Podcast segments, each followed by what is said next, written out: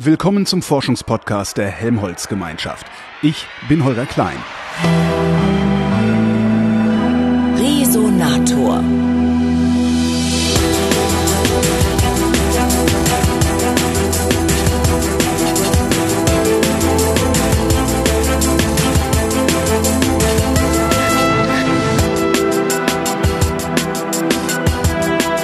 Am Geoforschungszentrum in Potsdam arbeitet Christopher Kaiber als Wissenschaftler, betreibt dort Fernerkundung und ich habe ihn gefragt, was er denn konkret forscht. Ich forsche an, an künstlicher Beleuchtung draußen. Mhm. Und ich mache dann mehrere Dinge. Gerade ich bin sehr interessiert auf die Frage von wie viel Energie, wie viel Strom brauchen wir, um äh, dieses Licht zu machen. Ich habe früher aber ähm, auch gearbeitet einfach an das Licht selber, weil wenn wir machen Licht in unserer ähm, Umwelt, mhm. das ist eigentlich auch eine Art von Verschmutzung. Ist es ist Lichtverschmutzung wirklich ein Problem, also ein, ich sag mal, ein, ein, ja, ein, ein wissenschaftliches oder wie auch immer geartetes Problem, oder ist es ein romantisches Problem? Es ist abhängig von, von wem man redet, ja. ja okay. So, wenn man eine Mutter ist, kann ja. das Licht tot gefährlich sein. Ja. ja. Für manche Tiere, das ändert sich der Physiologie, auch für uns Mensch. Du redest mit Motten. Ja, nicht so oft. Aber ich rede mit Biologen. Okay.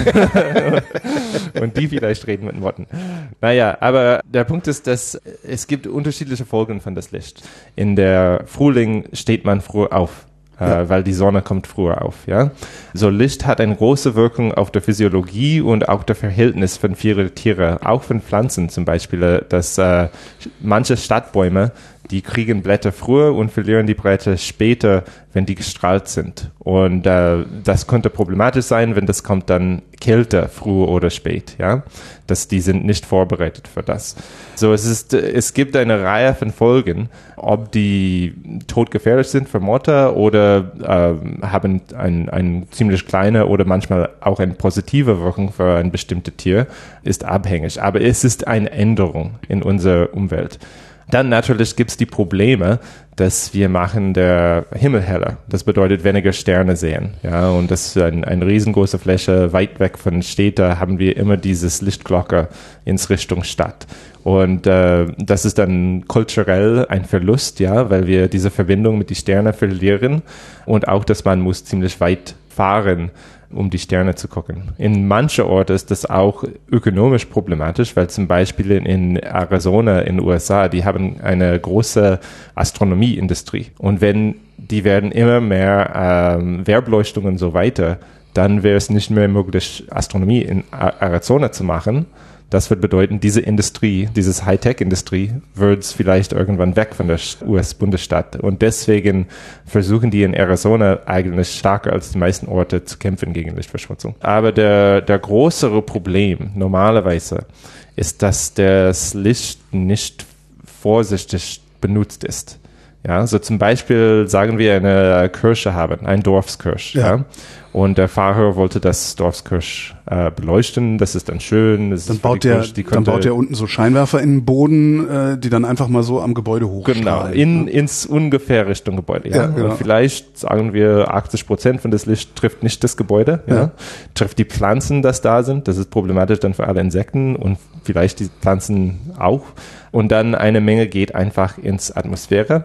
Teilweise davon geht's zum Weltraum, das ist dann weg, das ist für uns kein Problem.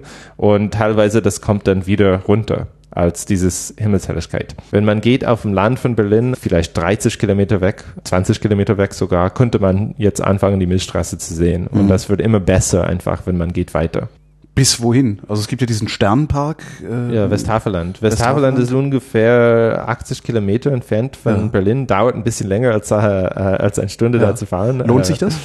Ja, absolut. Ja, Westhaveland ist ein, ein sehr guter Ort. Es ist nicht perfekt natürlich. Das ist innerhalb Deutschland. Das ist nicht weit von Berlin. Aber es ist unglaublich, dass wir so eine Hauptstadt haben mit Millionen von Leuten.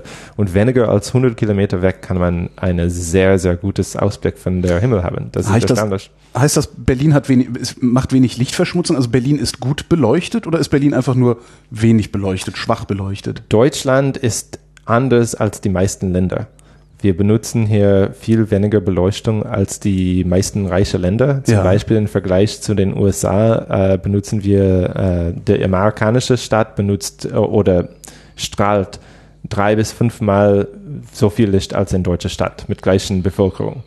Ja, und wenn man denkt dann an das Sparpotenzial, zeigt das, dass das riesengroß ist. Obwohl wir benutzen viel weniger Licht, ich würde auch nicht sagen, dass Berlin und die anderen deutschen Städte besonders gut beleuchtet sind.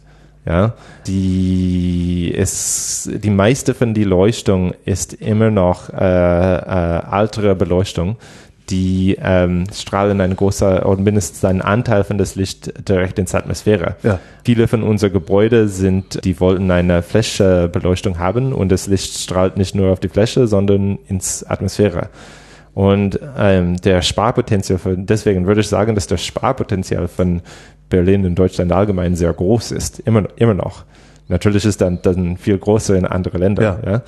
Ja, aber zum Beispiel in Berlin, die, die Parks, wie gesagt, die meisten Parks sind nicht beleuchtet nachts. Und in Spanien ist das gar nicht der Fall. Sogar eine Park in Madrid, die äh, hinter einem Zaun ist und es ist nicht erlaubt, da zu gehen, ist gestrahlt nachts. Aha.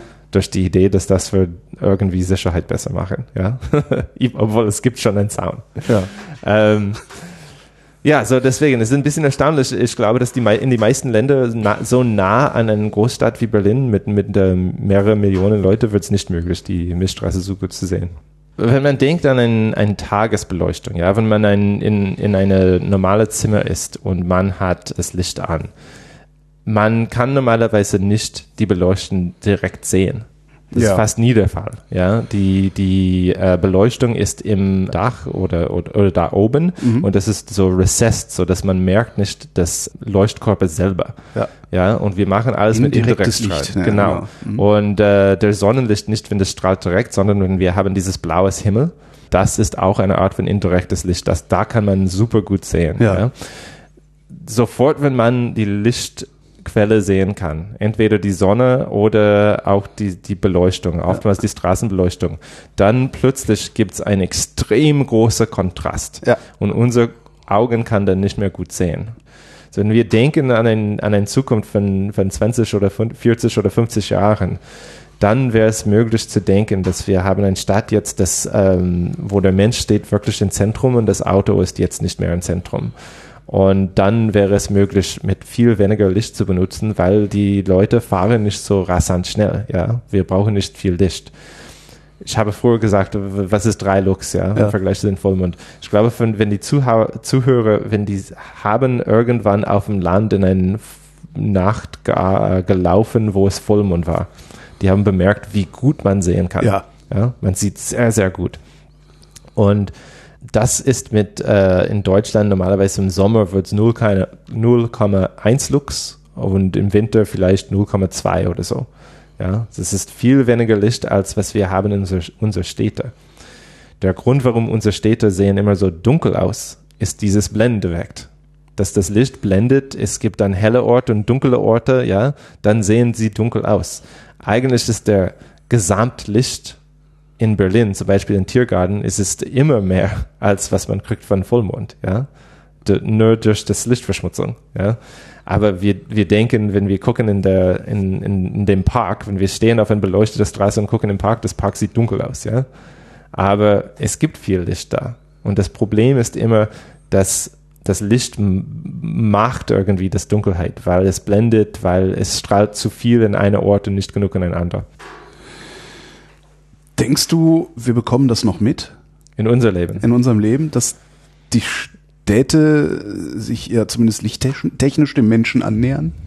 Ähm, ich habe eine große Hoffnung, dass das wird der Fall. Ich denke, dass äh, diese Konstellation, dass wir wollen eine Ge Energiewende erfassen. Ja. Ja, wir wollen, wenn wir weniger Strom brauchen für Beleuchtung draußen, das hilft viel mit der Energiewende, weil das eine von den Schwierigkeiten mit der Energiewende ist, ist die Ener- Energie in der Nacht zu haben. Ja, also wenn wir kann das drastisch reduzieren, das wird viel helfen. Ich denke auch, dass diese, diese Diskussion von Beleuchtung von Dorf ist sehr spannend, weil da war vielleicht ein Ort, wo wir könnte Verbesserungen machen oder äh, neue Idee versuchen, weil die, die sind Orte, wo es gibt weniger Leute, die, die, man, Stimmt, da die man es vielleicht ausprobieren, ja. Genau. Ja. Und so, wenn, wenn das zeigt, dann wir haben diese Kleinstadt ausgewählt. Wir wollen dir ein, ein, ein neues Beleuchtungskonzept kriegen. Das ist äh, un, unsere beste Technik. Es würde aber, dass wir machen das dunkel nach Mitternacht, ja, weil das dann der Strom spart oder so. Aber wir machen ihr eine besondere Beleuchtung. Das ja. würde dann auch zeigen zu den ländlichen äh, Gebiete, dass der Regierung denkt an die ländlichen Gebiete. Ja, das finde ich auch als politisch eine interessante Idee. Und das ist dann, es zeigt nicht, dass wir müssen Strom sparen, deswegen kriegen sie kein Licht. Ja? ja, das ist das ist so gemein. Das ja. ist das ist ein Konflikt. Ja. Anstatt dass okay, wir wollen es verbessern, wir fangen mit euch an. Ja, ja, das das wird ein und dann dann wird es vielleicht nicht als, als ein Rückschritte sehen, wenn man macht das Licht aus oder dimmer spät abends, ja, weil man wiss, weiß, dass das eine neue Technik ist. Ja, also das, das bedeutet nicht, dass der Regierung kann nicht das Licht anlassen, sondern dass die haben einen Plan und äh, es gibt ein Prinzip, es gibt einen Grund, warum die machen das. Ja? Und das ist nicht, dass wir sind vergessen, sondern dass wir stehen im Zentrum. Eine gute Stunde habe ich mit Christopher gesprochen über Leuchten, Licht und Leuchtdioden. Und das ganze Gespräch gibt's in der nächsten Ausgabe des Resonators.